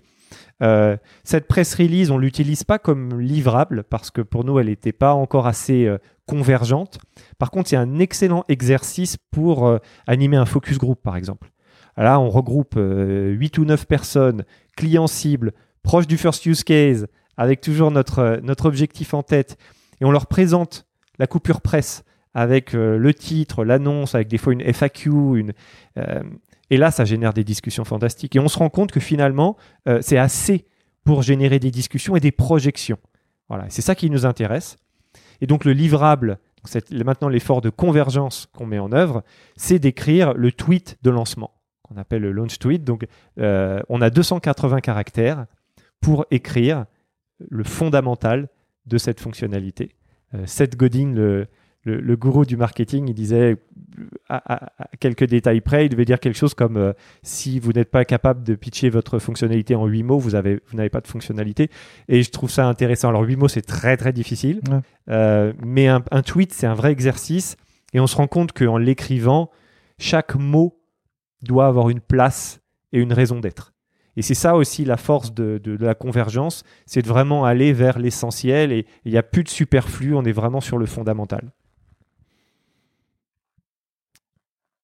Je pense que tu as répondu à toutes mes questions? Parce qu'en fait, cette étape-là m'a l'air plutôt claire. En fait, elle a l'air assez simple, en tout cas, dans, la compréhension de l'idée. C'est effectivement la seule question que j'avais à vous poser à ce niveau-là. C'est euh, quoi vos recommandations pour réussir à écrire en, en, 8 mots une, fonctionnalité, enfin, une solution à un problème? Non, pas une fonctionnalité, désolé. comment c'est. L'exercice a l'air intellectuellement extrêmement compliqué. Et encore une fois, j'imagine qu'en fonction du nombre de personnes qu'il y a dans la salle, ou des rôles, ça prend, plus de temps ou ça doit être plus compliqué? Moi, je le vois quand on essaie déjà de déterminer un mot avec l'équipe produit sur une interface, c'est la galère. Alors là, peser huit mots pour vraiment aller dans la bonne direction, ça va être très très compliqué. Comment, euh, c'est quoi les conseils et les recommandations pour vraiment faire ça de la manière la plus fluide et la plus pertinente possible? Alors, c'est un tweet, c'est un peu plus de huit mots, tu peux, mais tu as raison, c'est très condensé. Je crois que, en tout cas, il faut comprendre que ce qu'on attend, c'est l'articulation entre le problème et la démonstration qu'on a compris votre problème et qu'on veut y apporter une solution. D'accord? On n'a pas la solution encore. Donc on va pas aller dans le détail en disant mais en fait en faisant ça vous allez pouvoir ci, vous allez pouvoir ça. C'est un petit peu le je vous ai compris. Euh, mais celui-là il faut qu'il fasse écho. Donc euh, généralement on va réarticuler une partie du first use case. On va prendre le mot clé tu vois, cette espèce de truc où on se dit, tiens, quand je vais prononcer ce mot-là, je vais activer l'émotion euh, du problème chez mon interlocuteur et le mot qui va y apporter une réponse réconfortante, une réponse rassurante. On pourrait presque, avec ces deux mots, se dire, voilà, je soulève le problème et je montre à quel point je l'ai compris, ce problème. Donc là-dessus, on arrive en fait à converger fort en se disant, mais en fait, ça peut tenir en vraiment très peu de mots. Puis après, tu crées la phrase autour pour que ça prenne la consistance. Mais on aurait presque allé, pu aller jusqu'à cet exercice de dire un mot pour chaque, parce que c'est vraiment problème et réponse qu'on cherche à avoir. Peut-être parce qu'on discute avec toi et qu'on est dans le domaine de la santé. Euh, prenons un exemple de, on apporte une solution à quelqu'un qui a des maux de tête. Si je devais en faire une publicité, je ne parlerais pas de la composition de la molécule je parlerai, un, du mot de tête Et est-ce que c'est mot de tête ou migraine ou un autre mot Et puis ensuite, du soulagement. Euh, à quoi ça ressemble la description du soulagement? Euh, et peut-être qu'il peut avoir dans après ce, tweet-là euh, un élément qui va crédibiliser le fait qu'on a bien apporté une réponse à cette question-là. Mais on voit bien que là-dedans, comment est-ce que l'aspirine il est, il est créé n'a aucune importance en fait. par contre, et c'est là aussi où on voit la cohérence de la méthode, c'est que par contre d'avoir de la clarté à ce stade-là sur le problème et les critères que la solution qu'on cherche doit euh, remplir vont être extrêmement utiles, encore une fois, pour les, pour les étapes d'après. Tout est en temps cohérent avec les étapes d'avant, le first use case et l'objectif qu'on cherche à atteindre. Ça, résonne beaucoup en moi, ça me rappelle, euh, pour reprendre la métaphore de l'iPod de tout à l'heure, en fait c'est exactement ce qu'ils ont fait avec la pub de l'iPod où à l'époque tous les MP3 c'était euh, X, X mégas, X gigas, alors que l'iPod c'était 1000 morceaux.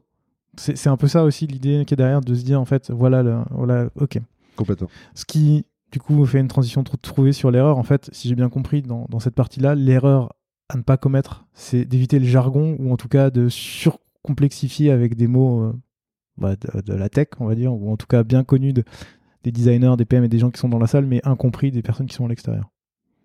Oui, mais plus généralement, de, de passer toute notre énergie à parler de la solution et des composantes techniques de la solution et de, de quoi elle est faite, euh, au détriment de parler du problème et euh, du, de la sensation d'être soulagé de ce problème-là d'un point de vue utilisateur. Euh, et donc je pense que c'est ça l'erreur. Et, en fait, cette erreur, elle est, elle est humaine, elle est naturelle. C'est que le cœur du quotidien de l'équipe qui bosse sur ce sujet-là, c'est en effet, effectivement euh, d'avoir un langage technique qui est nécessaire pour trouver les bonnes solutions, etc. Mais il faut trouver euh, la capacité de s'en éloigner. Et, c'est là où la forme d'un tweet, il y, a une contrainte d'espace, évidemment. Mais il y a aussi le, un, tweet, c'est quelque chose qui est potentiellement qui peut toucher n'importe qui. Donc par définition, il faut que ce soit quelque chose qui soit aussi grand public que possible. Tristan, tout à l'heure, tu parlais du fait que la presse release, euh, vous, faisiez une presse release pour, euh, avoir des focus group et pour pouvoir discuter. Est-ce qu'une fois que le tweet a été rédigé, vous refaites la même chose ou en tout cas vous en parlez avec des utilisateurs pour euh, voir comment c'est perçu de leur côté? C'est une bonne question. L'avantage de la presse release, en fait, pour nous, c'est un exercice d'exploration. Donc, c'est vraiment ça qui nous permet d'aller recueillir l'information. Euh, ça génère des choses. Le tweet, il est très subtil parce qu'il va plus chercher l'impact que, euh, la discussion. Donc, ce qui est intéressant à faire, c'est, et quand, c'est possible, c'est de recontacter euh, les personnes qui ont participé à ces discussions. et d'ailleurs, généralement, elles sont toujours d'accord pour le faire parce que parce qu'elles ont contribué à construire quelque chose et d'aller s'assurer dans le feedback que qu'on a bien synthétisé si tu veux, euh, toutes les discussions et les éléments qu'ils ont, euh, soulevés. Euh, voilà. Il y a, un point, et, là, quand tu le dis, que je trouve hyper intéressant, c'est qu'on pourrait même, et ça, on l'a pas encore fait, imaginer une sorte de d'AB test quanti là-dessus, aller, aller pré-lancer des tweets sur des populations et voir un petit peu à quel point ça, ça réagit. Ça, on n'a pas creusé ça, mais, mais c'est une idée. Est-ce qu'il y a d'autres points à voir sur cette étape? Je, je, crois qu'il y a un, point intéressant, c'est que euh, quand on fait bien ce travail, le go-to-market derrière, il est beaucoup plus simple. Ça, c'est plus pour les, pour les gens du marketing. Hein. quand, le, quand cette étape de, inbound, on appelle, euh, euh, a été bien faite, en fait, le outbound derrière, tout cette, ce go-to-market, il est beaucoup plus simple. Il y a encore beaucoup trop de cas où on construit la fonctionnalité, puis on contacte le marketing pour voir avec eux comment ils vont aller pitcher ça. Je crois que de, le faire très tôt, ça a de la valeur pour tout le monde. Et ça a aussi de la valeur pour euh, l'activité de conception de design. Parce que dans cette activité de, de, de, rédaction du tweet, on va chercher les mots-clés, on va chercher l'intention.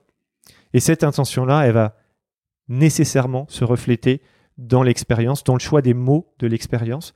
Donc euh, concrètement, quand on fait ces focus group avec le press release, le, les, les, personnes responsables de la rédaction du contenu elles sont essentielles à, poursuivre ces moments-là. Parce que c'est là où va émerger le vrai mot. Tu vois, les, vraies façons de réfléchir de l'utilisateur vis-à-vis de ça. Donc, pareil, ça, c'est des sources d'alimentation sur les activités suivantes de design et de go-to-market. juste un exemple de d'AB test de tweets, ou en tout cas d'idées très très similaires. Il y a des auteurs de livres à succès euh, qui font sous forme de, de Google Ads euh, des AB tests de euh, pitch de leurs livres euh, pour en définir la couverture et pour en définir le titre, le sous-titre, etc. C'est pas une technique qu'on a employée pour notre livre. Peut-être qu'on aurait dû parce qu'on se pose encore des questions. Mais en tous les cas, c'est exactement cette idée-là. Et en fonction de euh, juste du pitch qui résonne le mieux, et eh ben ça devient le produit. Et donc c'est un très bon exemple de, de, de la capacité de, de définir en fait le, l'appétence d'une tagline euh, et, de, et même de la, de la mesurer et la comparer. C'est hyper intéressant. Parce que nous aussi, comme tu le disais Tristan, nous on a parfois des problèmes à, communiquer avec le, marketing et justement de savoir quand est-ce qu'on doit les intégrer, quand est-ce que, etc. Et je trouve que avec le recul, cette, troisième étape est vraiment un, point de convergence qui est hyper important, voire nécessaire pour, pour aligner tout le monde sur ce point-là. Peut-être juste sur, en revenir sur un détail que tu viens de dire, c'est que le sujet de convergence, il est aussi convergence effectivement des différentes expertises et que les livrables qu'on a définis aide énormément à ce que tout le monde d'un seul coup parle un même langage. Euh, c'est pour ça que dans le livre, nous, on n'insiste pas beaucoup sur les différents rôles à jouer, puisque ces livrables-là, les sept livrables, ils, sont compréhensibles par n'importe quel métier qui pourrait être euh, impliqué euh, et visent justement à faire se parler des personnes qui parfois travaillent un petit peu en silence. Top. Quatrième étape Unfold, qui veut dire se dérouler. Là encore, à quoi sert cette étape et sont, quel est le livrable à la fin?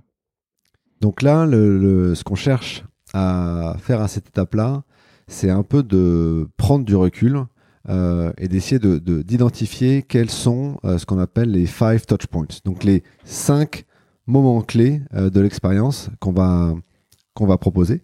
et là, il y a plusieurs, plusieurs idées derrière. Une idée, qui est directement liée au sujet qu'on vient d'évoquer, c'est que souvent, la première, le première étape de l'expérience avec un service ou un produit ne commence pas par le produit, par le service, mais par sa promotion. Donc parfois, la première fois qu'on va être exposé à un produit, c'est parce qu'on a vu une pub à la télé. Donc c'est ça en fait le premier point. Peut-être que parfois le premier point euh, dans le covoiturage, on l'a beaucoup vu, c'est du bouche à oreille. C'est un ami qui m'a parlé de son expérience en covoiturage parce qu'il venait chez moi, il n'est pas venu en, en train ou en autocar ou en voiture, mais il est venu en covoiturage. Euh, et c'est ça ma première, euh, mon premier point d'expérience. et donc, cette étape-là, elle vise à se détacher du produit qu'on est en train de construire, ou du bout de produit qu'on est en train de construire, pour identifier les autres endroits, les autres moments euh, qui peuvent être déterminants pour avoir l'impact qu'on espère avoir. Et parfois, ça peut être peut-être plusieurs endroits dans le produit, donc on n'est pas obligé d'identifier de, que des endroits en dehors du produit. Mais en tous les cas, on essaie de, de, de un, dézoomer et deux, prendre le point de vue utilisateur euh, qui va nous permettre d'identifier peut-être des opportunités d'avoir un impact qu'on n'aurait pas eu euh, spontanément euh, si on n'avait pas fait cet exercice-là. Donc le, le, le livrable, c'est donc les, les five touch points. Euh, c'est cinq moments où on pense qu'on pourrait avoir un impact. Et encore une fois, on revient toujours à l'impact, c'est celui qu'on a défini à la première étape. Euh, dans le cadre du use case, qui est le first use case, euh, en cohérence avec le, le, le claim qu'on a défini juste avant. Première question un peu naïve, pourquoi 5 et pas 4 ou 6 Il n'y a pas de, de recette euh, euh, mathématique derrière. la question c'est plutôt pourquoi pas 1 et pourquoi pas 10 En fait 5 ça force à, à aller chercher au-delà de ce qu'on aurait fait un peu naturellement, probablement, et que au sein du produit, ça va être difficile de, trouver cinq points. Donc on va dire, attends, qu'est-ce qui se passe en dehors? Est-ce qu'il y a un SMS qui est envoyé? Est-ce qu'il y a une publicité qui peut avoir lieu? Est-ce qu'il y a une relation avec le service clientèle? Est-ce qu'il y a un moment où il se passe rien mais en réalité, dans la tête de l'utilisateur, il y a un moment d'anxiété. Enfin, donc ça, force à aller au-delà de ce qu'on ferait naturellement. Euh, pourquoi pas 10 Parce qu'on pense que toutes les étapes ont besoin de convergence, donc de faire des choix. Donc 5, ça nous semblait le bon équilibre entre ces deux tensions. Et du coup, cette étape-là, en quoi elle est différente, par exemple, d'un user journey? Alors, en fait, ça, se rapproche complètement euh, de ça. Peut-être que la petite différence avec ce que parfois on appelle user journey, c'est que on décide de mettre l'emphase sur certains moments en particulier. Donc, c'est pas tant le travail exhaustif qui consiste à mapper tout ce qui va se passer, même si c'est probablement nécessaire comme activité pour arriver à ces, à ces 5 touchpoints. Mais il s'agit de se dire, parmi tous les moments où on pourrait décider d'avoir l'impact, lesquels sont les plus intéressants, sur lesquels on devrait les plus travailler. Et pourquoi est-ce que c'est important? C'est parce que dans, une des étapes d'après, on va être amené à justement, euh, à un moment, il va bien falloir définir euh, euh, à quoi ressemble l'expérience à tous les instants. Mais d'avoir défini auparavant lesquels étaient clés va avoir un énorme impact, par exemple pour un designer, sur le temps qu'il doit passer sur chacune des étapes. Et peut-être que tel écran qui est complètement anecdotique, il faut peut-être réutiliser une solution qu'on a déjà utilisée dans l'application qui fait le taf, alors que un des cinq éléments, peut-être qu'il va falloir être beaucoup plus créatif et inventer une toute nouvelle solution euh, qui n'existe pas encore. Donc ça permet de savoir où est-ce qu'on va mettre le, focus. Ok. Donc si je comprends bien, on n'a pas encore de solution, mais on essaie déjà de comprendre tous les endroits où l'utilisateur a un ou un autre une interaction avec soit le produit, soit la marque, soit la possible solution. En fait, il y a un truc qui, qui, moi, m'a perturbé quand on s'est mis à écrire le livre, c'est que je ne retrouvais pas à quel moment est-ce qu'on identifiait la solution. Il n'y a pas d'étape qui est on choisit la solution. Enfin, la solution, elle émerge là. Et en fait, c'est parce que je crois que ce, moment miracle où il y a une solution qui émerge, on le fait de manière beaucoup plus progressive. Et que, en réalité, déjà, quand on définit le cas d'usage, on est déjà en train de réduire euh, la solution, ce qu'elle pourrait être. Quand on définit le claim, c'est pareil. Et là, quand on définit les touchpoints, en fait, des fois, la solution, c'est peut-être la somme de trois moments différents qui ont changé, et ça y est, c'est la solution. Mais si on s'est dit, tiens, on a un problème, il faut qu'on cherche une solution, ben, on l'aurait pas regardé de la même manière. Donc en fait, ça, c'est déjà une manière de répondre euh, au problème et de commencer à faire émerger naturellement euh, la solution. Donc en fait, on est déjà à ce stade-là, en train de, la, faire émerger, sauf que c'est un mélange de... On est, on est encore en train de se dire, mais où est-ce qu'on pourrait avoir de l'impact tout en commençant un peu à dire, mais en fait, à quoi va ressembler le, euh, la solution euh, une grande vertu de cette activité de d'Unfold, c'est de faire réaliser aussi à l'équipe, et en particulier côté produit, qu'il y a des leviers de succès qui sont euh, bien en dehors du produit. Et ça, ça a énormément de vertus. Chez Blablacar, une des expériences qui a amené à, à même un, modèle d'organisation, c'était de réaliser typiquement que des, emails qu'on appelle les emails automatiques, les triggers d'emails, donc qui sont liés à mon comportement dans le produit, étaient des leviers de performance euh, absolument clés qui pouvaient avoir des impacts plus importants sur le taux de transformation que, euh, que des impacts dans les pages produits elles-mêmes. Et ça, et ça c'est un exercice extrêmement vertueux. C'est côté designer, on dirait c'est le regard end-to-end où vraiment on va faire un, on va prendre beaucoup de recul pour voir toutes les perspectives possibles et autour de la solution. Ok. Euh, je rebondis sur ce que tu as dit, Rémi, parce qu'en fait, c'est exactement comme ça que je me suis senti quand j'ai lu le bouquin. C'est à quel moment on trouve la solution. Et en préparant l'émission, quand j'ai lu une fois le bouquin, j'ai pris mes notes, j'ai relu mes notes, et moment, je me suis, je suis un peu paumé entre cette quatrième étape et cette cinquième. J'étais là, j'ai l'impression que la solution est apparue, mais j'arrive pas trop à comprendre comment. Et, euh, en fait, en relisant, je me suis dit, mais en fait, j'ai l'impression que ça découle naturellement. Et donc, du coup, si ça vous va, on va passer à la cinquième étape, qui est euh, style, donc qui est volé. Euh, et donc, du coup, ben, j'aimerais bien comprendre à quoi elle sert cette étape, et encore une fois, ben, quels sont les livres. Euh, alors l'étape style, c'est l'étape euh, pour le lecteur peut-être poil à gratter. Euh, en tout cas, jusqu'ici, on, a eu un débat plutôt convivial et, bien aligné. l'étape style, c'est cette idée qu'on ne crée rien et qu'on ne fait que réutiliser des parties existantes et c'est en les réassemblant qu'on fabrique quelque chose de, de nouveau. Donc c'est un petit peu une, pour la partie poil à gratter, c'est un peu cette idée de dire euh, ne réinventons pas la roue, arrêtons de croire que parce qu'on est designer ou product manager, on va chaque fois révolutionner les choses parce que les autres font mal et que nous, on va faire très bien. C'est un petit peu ça euh, qu'on essaye. Euh, c'est pour ça qu'on l'appelle style. Hein, pudiquement, on appelle ça de l'inspiration. Mais, factuellement, c'est une sorte de vol. Et, donc, on va demander aux équipes à ce moment-là d'aller bah, regarder ce qui se passe autour, donc faire du, benchmark, pour aller identifier les patterns qui semblent complètement pertinents à être repris dans notre solution. Alors dans le livre, je prends un exemple, mais je crois qu'il parle, bien, c'est cette idée de, voitures. Hein. quand, je sais pas si tu loues des voitures, Gauthier, mais moi j'en loue régulièrement. Et quand je loue une voiture, eh ben, je sais la démarrer, je sais sortir du parking, je sais aller au feu rouge, ça je sais très bien faire. Par contre, une fois sur deux, il y a une radio insupportable dans la voiture que j'arrive pas à éteindre. Et donc, la raison, elle est simple. Euh, les constructeurs automobiles, ils réutilisent des patterns existants dans tout un tas de domaines, et tant mieux pour la sécurité routière. Et ils ont des ambitions d'innovation de, fantastiques à chaque modèle sur le système audio, voire le système GPS. Euh, et, voilà ce qui se passe. Et moi, je loue des voitures et je crois qu'on est nombreux à ne pas la louer pour le bonheur de découvrir une nouvelle interface audio. Ça m'est complètement égal.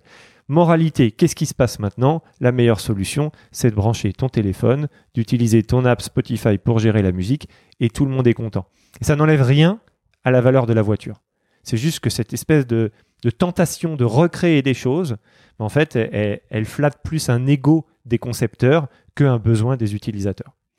Donc, pour revenir à l'activité, on va aller chercher ces fameux patterns, hein, ce fameux clignotant euh, pédale d'accélérateur, et on va les remettre dans notre produit. Alors, ça peut être typiquement euh, le fonctionnement d'une carte. Hein, tu as envie d'intégrer euh, de la géolocalisation dans ton système. Bon, ben, pour presque ne pas caricaturer, on prendrait Google Maps et on amènerait ça aux équipes dev en disant, bah, voilà, grosso modo, en fait, c'est ça qu'on veut en termes de comportement. Ça, c'est la garantie que les gens qui vont venir sur mon produit, ils vont retrouver la map, ils vont savoir comment l'utiliser, ils vont pas dépenser d'énergie à euh, euh, se retrouver euh, dans, ce, nouveau pattern qu'on aurait inventé. Par contre, évidemment, les éléments nouveaux, ceux-là, il y a énormément d'énergie à mettre dessus. C'est aussi une façon de décider à quel point l'équipe va focaliser son énergie. Tout ce qui existe déjà et qui, qui fonctionne, on le reprend. Ce qui est nouveau, on met toute notre énergie dessus. Et donc cette activité-là, ben, on va la proposer. Là, j'ai beaucoup parlé de design parce que c'est mon, mon cœur d'activité, mais c'est la même chose pour le, marketing, typiquement, le product marketing. Si l'équipe fait partie, dans l'équipe, il y a un product marketer qui va aller chercher quelques accroches qui lui semblent absolument fantastiques, on y va. Le contenu aussi, parce qu'on a souvent tendance à, à l'oublier un petit peu dans le process. Les content designers qui vont trouver quelques mots-clés qui leur semblent parfait ou des tourneurs de phrases. Euh, voilà, donc tout le monde est invité à participer à cette activité de, vol en équipe pour aller récupérer les patterns qui vont constituer une partie de l'expérience. Tu as couvert un grand nombre de questions que j'avais euh, sur ce point-là. Le, dernier qui me reste, c'est, euh, et c'est, je pense, le seul point où j'étais un peu perdu dans le livre, c'est est-ce que c'est. Alors, il s'agit de, de cinq, cinq éléments, cinq idées qui sont reprises, c'est ce que vous dites dans le livre. Est-ce que ces cinq idées doivent être en lien avec les touchpoints ou est-ce qu'elles sont en lien avec euh, d'autres éléments? Alors, ces cinq idées, elles sont en lien avec l'expérience qu'on a envie de proposer à nos utilisateurs. Donc, si tu veux, elles peuvent être liées à un touchpoint. Et effectivement, euh, euh, si tu as mappé les, cinq moments clés, mais qu'en fait ton idée, elle est en dehors de ce flot d'expérience, ça marchera pas. C'est très étrange. Alors, bon, maintenant, on n'oblige pas un mapping, surtout que tu peux avoir trois idées qui vont être concentrées sur euh, un point particulier et les autres davantage dispersés. Donc on ne fait pas cet exercice de mapping. Par contre, si c'est complètement déconnecté, c'est étonnant et il va falloir se poser cette question sur, attends, est-ce qu'on a bien imaginé le bon parcours? Parce que là, on est en déconnexion. D'accord, donc ça veut dire qu'on peut se concentrer sur plusieurs solutions ou en tout cas plusieurs euh, idées sur un touchpoint et se dire il y en a un qu'on laisse de côté pour l'instant. Oui, oui. En, fait, euh, on les appelle les gold nuggets. Hein, c'est les pépites d'or. Et, c'est vraiment ça. Enfin, quand, quand, tu pratiques cette activité de recherche de pépites, tu te rends compte qu'il y a une. C'est un petit peu comme les activités créatives en fait. Et, c'est pour ça que j'aime tant cette activité et que je trouve dommage qu'elle ait une peut-être une couche euh, indésirable ou comme si on était en manque de créativité parce que c'est fantastiquement créatif de regarder des tonnes de produits et des tonnes d'écrans pour aller chercher une espèce de, moment d'inspiration en se disant mais attends ça ça ça va être parfait dans, euh, ma, dans, réponse. Euh, par contre, ça va aussi avec l'imprévisibilité de ces choses-là. Donc de se dire, attends, je veux en trouver un par touchpoint, c'est compliqué. Il faut creuser, creuser et aller chercher celles qui font vraiment beaucoup d'écho. Donc pour répondre à la question, oui, on peut avoir deux ou trois gold nuggets sur une page où on se dit, mais là, ça, ça, ça va tout changer. Ok, et donc ça veut dire que si tu n'arrives pas à en trouver sur, certains autres, sur certains autres points, c'est là où tu vas devoir creuser et, euh, et, fouiller pour trouver des solutions qui n'existent pas encore. Oui, et, et on va de toute façon devoir créer plein de choses. Hein. C'est-à-dire que quand bien même j'ai un, une, pépite sur, euh, allez, disons un email qui fait partie de mes touchpoints, je vais dire, tiens, cet email-là, pour l'éducation, il est parfait euh, et je vais l'utiliser comme touchpoint. Peut-être que là-dessus, tu as une tournure de phrase. Tu dis, attends, là, ils l'ont fait, eux, ça cartonne, c'est super bien pensé, je reprends cette tournure de phrase. Mais alors, bien sûr que la tournure de phrase, c'est pas la seule chose qu'il va falloir que tu imagines. Donc oui, euh, dans tous les cas, il va falloir imaginer plein de choses. Et si on revient à cette idée des constructeurs automobiles, ils imaginent plein plein de choses fantastiques. Hein, c'est un super métier, ces concepteurs de voilà. Donc plein de choses. Par contre, les patterns essentiels, eux, eh, on, essaie de les reprendre au maximum. Est-ce que vous voyez un autre point à rajouter sur cette étape? Passons à la suivante. Donc la, la sixième étape, c'est execute, exécuter. Là encore, à quoi elle sert et qu'est-ce qu'on a à la fin? Alors, elle sert à euh, commencer à, ce que la solution qui a émergé naturellement prenne vie. C'est pour ça que ce qu'on a à la fin, c'est euh, deux choses. Une qui est très visible, l'autre qui est un peu, euh, plus, invisible. Ce qui est très visible à ce stade-là, comme livrable de cette étape-là, c'est un prototype. Un prototype de la solution sur laquelle on commence un peu à converger. La partie moins visible, c'est les hypothèses, trois hypothèses principales qui sont derrière ce prototype-là. En réalité, ce prototype-là, à ce stade, c'est euh, un pari, euh, plutôt très informé euh, au vu de tout, le travail qu'on a fait avant, mais c'est un pari.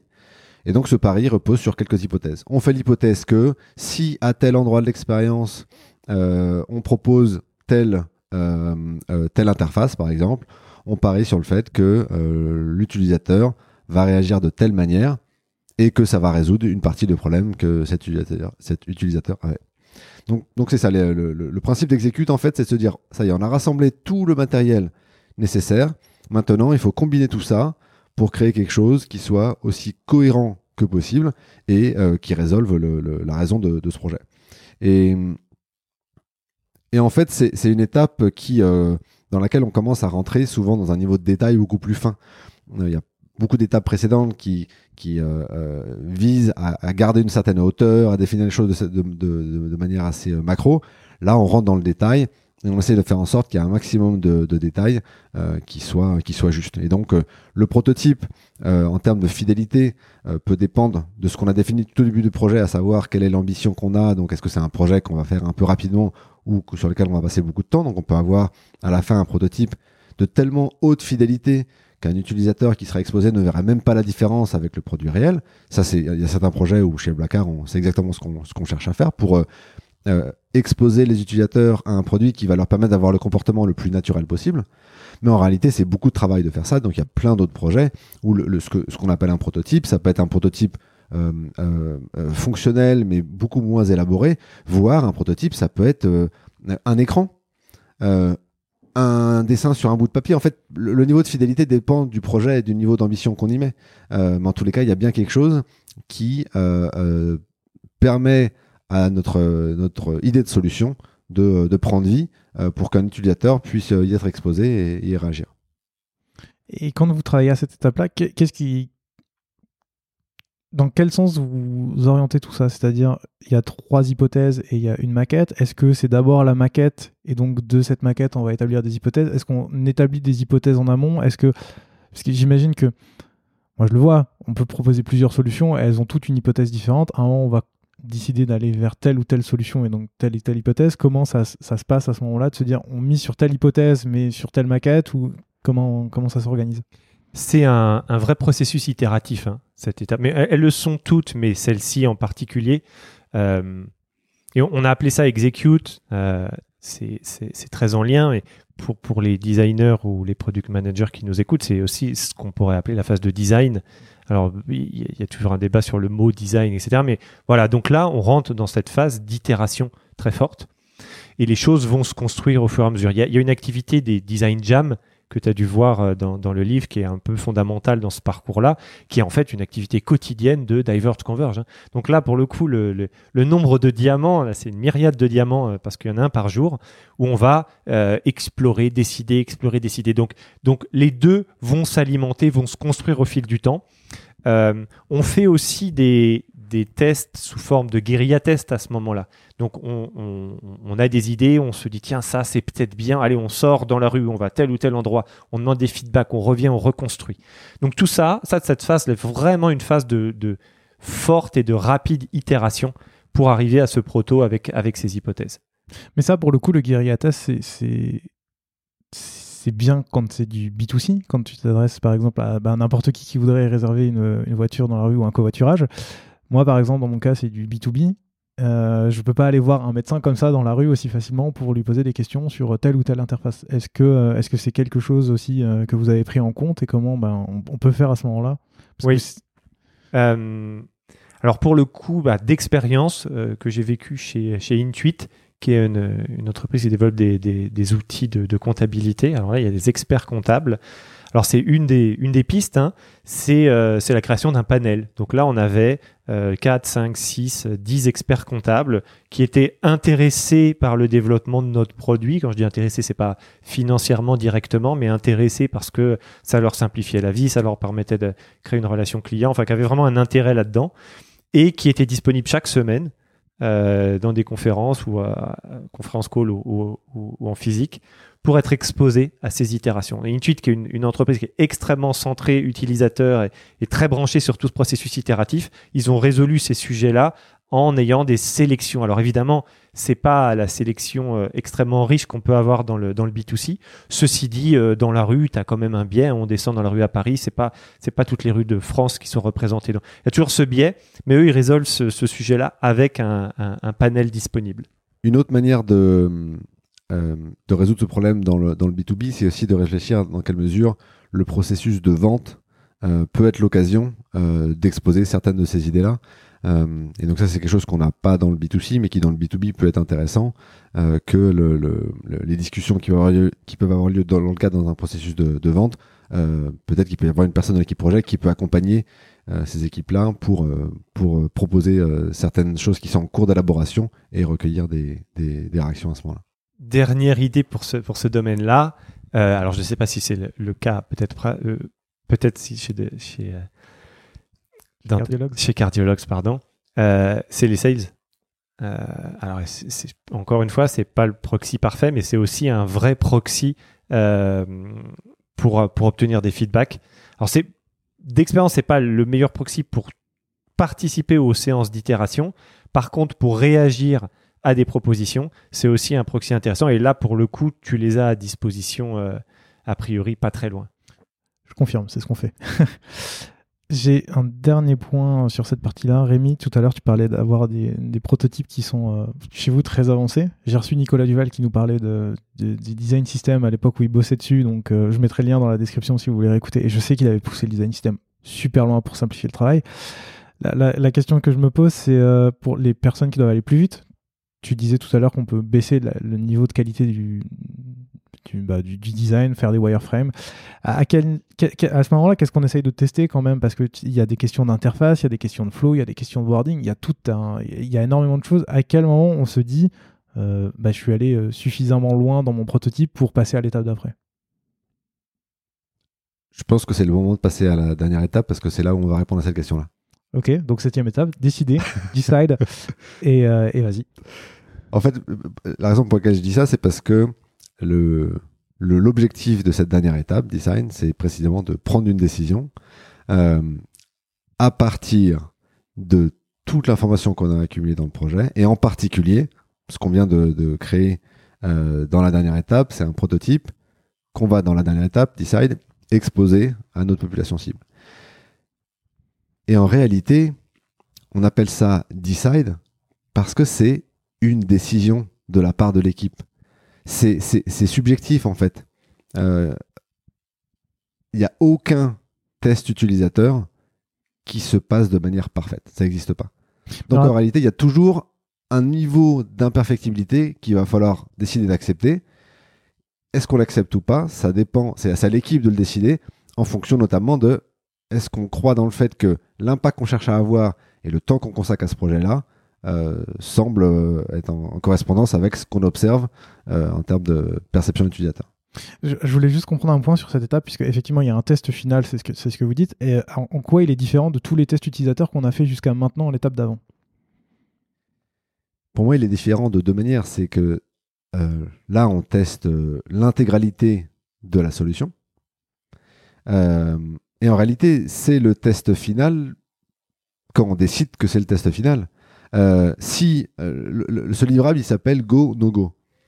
En réalité, si la réponse de l'équipe c'est bah en fait non, on, est, on a l'impression qu'on n'y est toujours pas parce qu'il y a une hypothèse fondamentale qui est complètement fausse. On pensait que en exposant les utilisateurs à telle interface, ils allaient se comporter de telle manière et visiblement on s'est complètement planté. L'équipe est en, en, capacité de se dire il faut qu'on revienne en arrière et qu'on corrige les choses. Donc en réalité, ce qu'on pensait être le test final, c'est pas le test final. Donc en fait, le test final, c'est celui euh, qui permet soit à l'équipe de se dire go, en fait, ça y est, on, a atteint ce qu'on espérait, soit, et ça arrive parfois, de se dire on abandonne. Pourquoi? Parce qu'on a vraiment l'impression que c'est le, meilleur effort qu'on pouvait euh, apporter à, ce, à cette euh, intention-là, et visiblement, ça marche pas. Et pour moi, c'est pour ça que c'est un travail de discovery, c'est qu'on est en train de découvrir la solution qui pourrait fonctionner. Parfois, il n'y a pas de bonne solution, ou alors peut-être que parfois le coût de la solution, il vaut pas la chandelle. Donc, ce qu'il a de particulier ce test-là, c'est que euh, c'est celui qui euh, euh, celui qui va nous donner confiance dans le fait que ça vaut le coup d'investir dans une phase de, de delivery. Il a, il a en fait, une des raisons pour lesquelles on l'a distingué aussi, c'est que en termes d'effort à mettre dedans. On est toujours dans cette idée que si, si tu n'as pas de temps, tu vas très très vite. Enfin, si c'est sur des projets où tu, tu, passes un peu de temps, les méthodes peuvent être aussi un petit peu différentes. C'est-à-dire dans l'itération rapide, tu peux aller faire, on parlait de guérilla, hein, ou de... Euh, voilà. Euh, bah, si on reprend l'exemple du sales, ah, il faut avoir un grand niveau de confiance pour se dire, bah, en fait, mon proto, je l'ai montré à un sales, ou à 3 ou 4, ils me disent que c'est bon, on part en, on part en, développement. Voilà.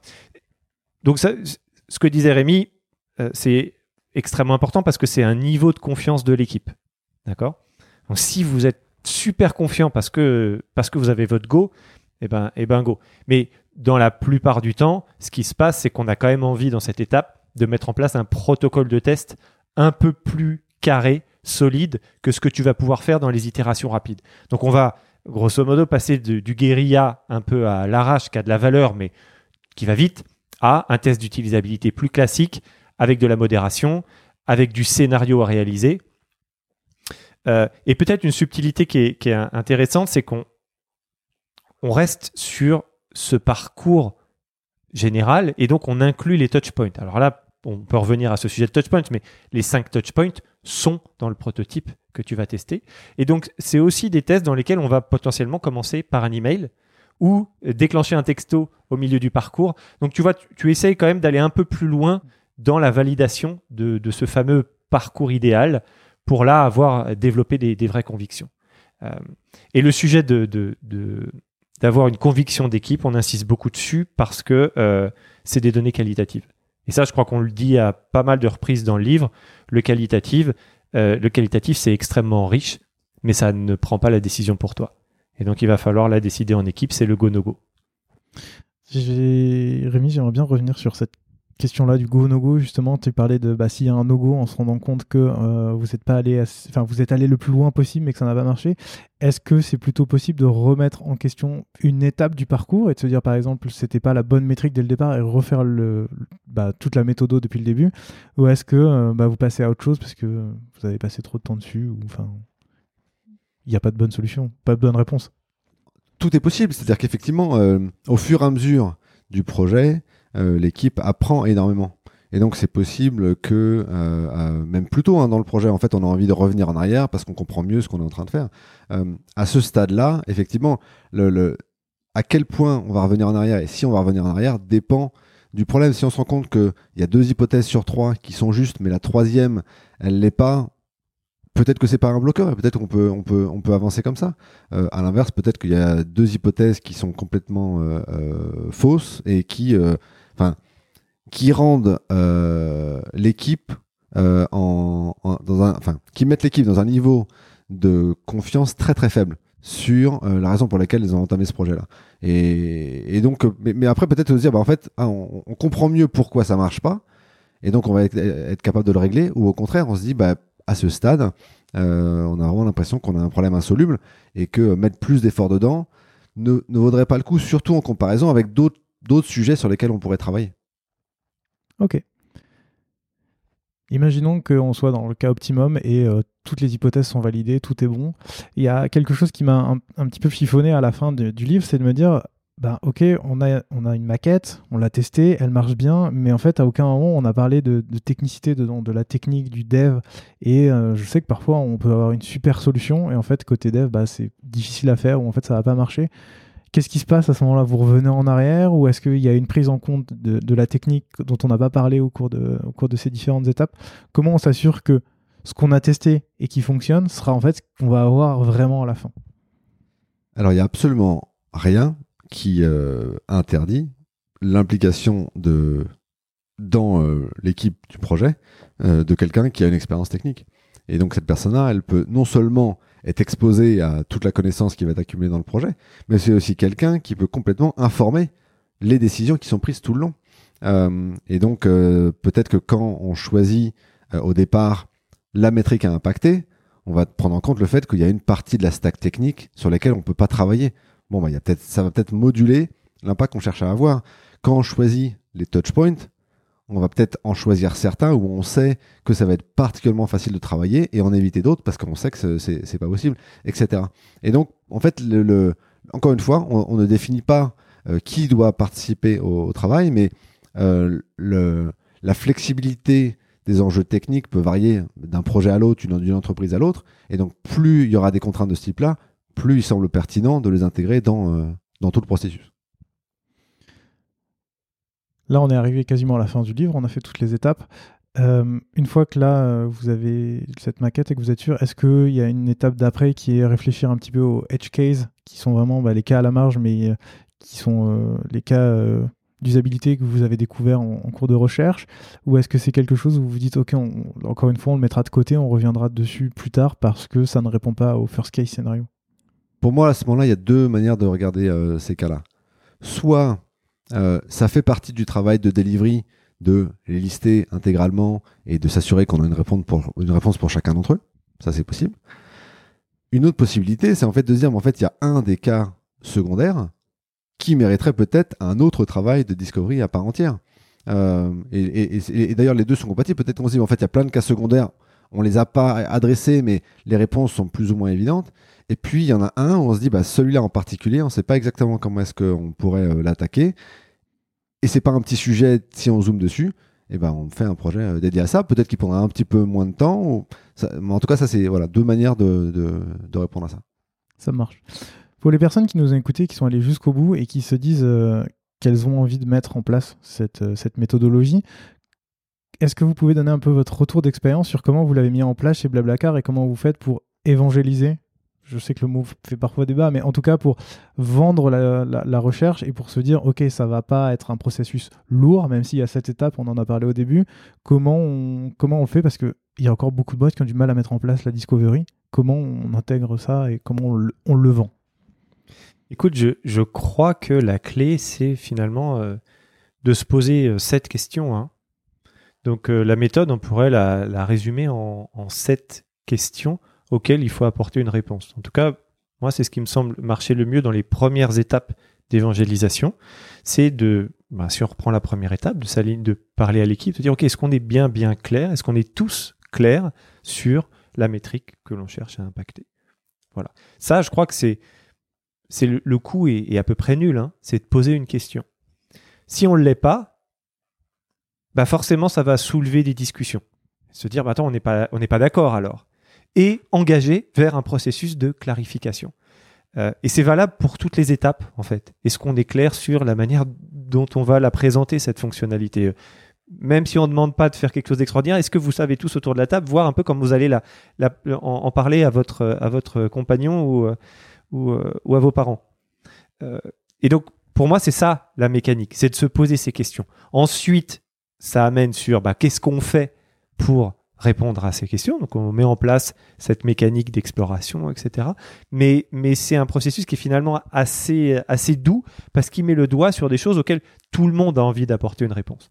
Et c'est un petit peu ce qu'on fait aussi avec des, gens qui lancent leur entreprise ou de, toutes petites équipes. On dit aucun problème. Il n'y a pas besoin de moyens, il n'y a pas besoin de temps. Juste soyez très très clair sur le fait que vous êtes aligné et confiant sur les réponses à ces différentes questions. Voilà, ça c'est une, une bonne méthode pour déclencher euh, la discovery discipline et pour la faire grandir. Je crois que l'erreur courante, s'il fallait refaire une partie erreur courante sur, sur cette partie-là, ce serait de vouloir tout faire d'un coup, de vouloir imposer les choses. Euh, et, et, c'est pour ça aussi qu'on a voulu que finalement la partie un peu essentielle de notre méthode, euh, c'est cinq pages, c'est cinq livrables, c'est sept livrables, pardon. Euh, et c'est tout. C'est cette page à remplir. Il n'y a pas grand-chose. Le reste, c'est complètement flexible. À l'époque où on réfléchissait à un, naming euh, de, cette fonctionnalité, on a beaucoup euh, travaillé avec, avec Tiga, hein, qui, qui, publie le, livre. Et, une des idées qui était venue dans nos discussions, c'était de parler d'un accordéon. Alors c'est un peu difficile la méthode accordéon, ça fait moins rêver, mais elle a vraiment de ça, elle a vraiment ce côté très large et très très compressible. Et donc, un bon point d'entrée pour, pour, pour, pour, la méthode, c'est la partie très compressible, qui est en fait essentiellement ces, ces, questions auxquelles on veut apporter une réponse. Et effectivement, le, le, partenariat qu'on a avec Tiga, donc qui, qui publie le, livre, il nous a énormément aidé à nous assurer que la méthode qu'on propose, euh, elle, euh, elle fonctionne pour tout type d'entreprise. Et donc, si une entreprise, euh, on a l'impression qu'elle parle de très très loin d'un point de vue discovery, eh ben, on peut commencer euh, en faisant juste des petits pas. Et peut-être que parfois, euh, moi, quand j'entends quelqu'un qui me dit oh, j'ai pas le temps de faire la discovery, je crois que c'est parce que euh, quelque part dans leur inconscient, ils mettent la barre beaucoup trop haut, en fait. Et, ce qu'on voit, c'est que les, les sept livrables, on peut les remplir en équipe en moins d'une heure. Après, une fois qu'on les a remplis, si on se dit bah il y en a un des, un des sept là, on a vraiment l'impression de complètement euh, inventer euh, les réponses et on n'est pas du tout confiant. Bon, bah, c'est peut-être là-dessus qu'il faut passer un peu plus de temps. On n'a pas besoin de, faire comme si on ne savait rien et on n'avait aucune certitude. On a le droit d'avoir des certitudes ou des convictions fortes. Euh, et puis, plus on, gagne en pratique, plus en réalité ces activités-là et, la, rédaction des livrables est, rapide. Donc, en réalité, on, on, gagne de plus en plus de temps. Mais si on part de loin, il n'y a aucun problème le, la méthode donne plein de, de, de, de, recommandations très concrètes euh, qui permettent de, consacrer un tout petit peu de temps, si c'est un projet n'en va pas à la chandelle, ou au contraire, une méthode qui est euh, adaptée aussi à des projets beaucoup plus ambitieux. Est-ce que vous avez un dernier conseil, un dernier mot à dire euh, pour la route? Alors peut-être le dernier mot, c'est que donc le, livre il est disponible sur discovery, discovery-discipline.com. Je mettrai le lien dans la description. Merci. Euh, et, en fait, peut-être le, moi, le, dernier mot, c'est à destination de toutes les personnes qui écoutent, c'est qu'on est très preneur euh, de recevoir des retours, euh, des désaccords, des questions, des interrogations, etc. cette méthode, elle a émergé de la pratique. Euh, c'est pas une idée théorique qu'on a essayé de plaquer, c'est vraiment euh, la somme de toutes nos expériences passées qu'on a essayé de, mettre en ordre. Euh, et on n'a aucun doute qu'il y a d'autres personnes qui vont essayer de l'adopter, qui vont découvrir des nouvelles choses et qui vont enrichir notre propre réflexion. donc voilà, on est très preneur de recevoir des remarques par rapport à ça. Eh ben, écoutez, merci beaucoup pour le temps que vous m'avez accordé et pour toutes ces explications sur le livre. C'était hyper intéressant et c'était super chouette de pouvoir creuser, euh, creuser le, bas, le sujet. Et puis ben, je vous dis à très bientôt. Merci Gauthier. Merci beaucoup, à bientôt. Salut. Merci d'avoir écouté cet épisode jusqu'au bout. Si vous l'avez aimé, n'hésitez surtout pas à vous abonner sur votre application de podcast préférée. Vous pouvez aussi mettre 5 étoiles sur Apple Podcast, c'est ce qui m'aide le plus à faire découvrir l'émission. À très bientôt.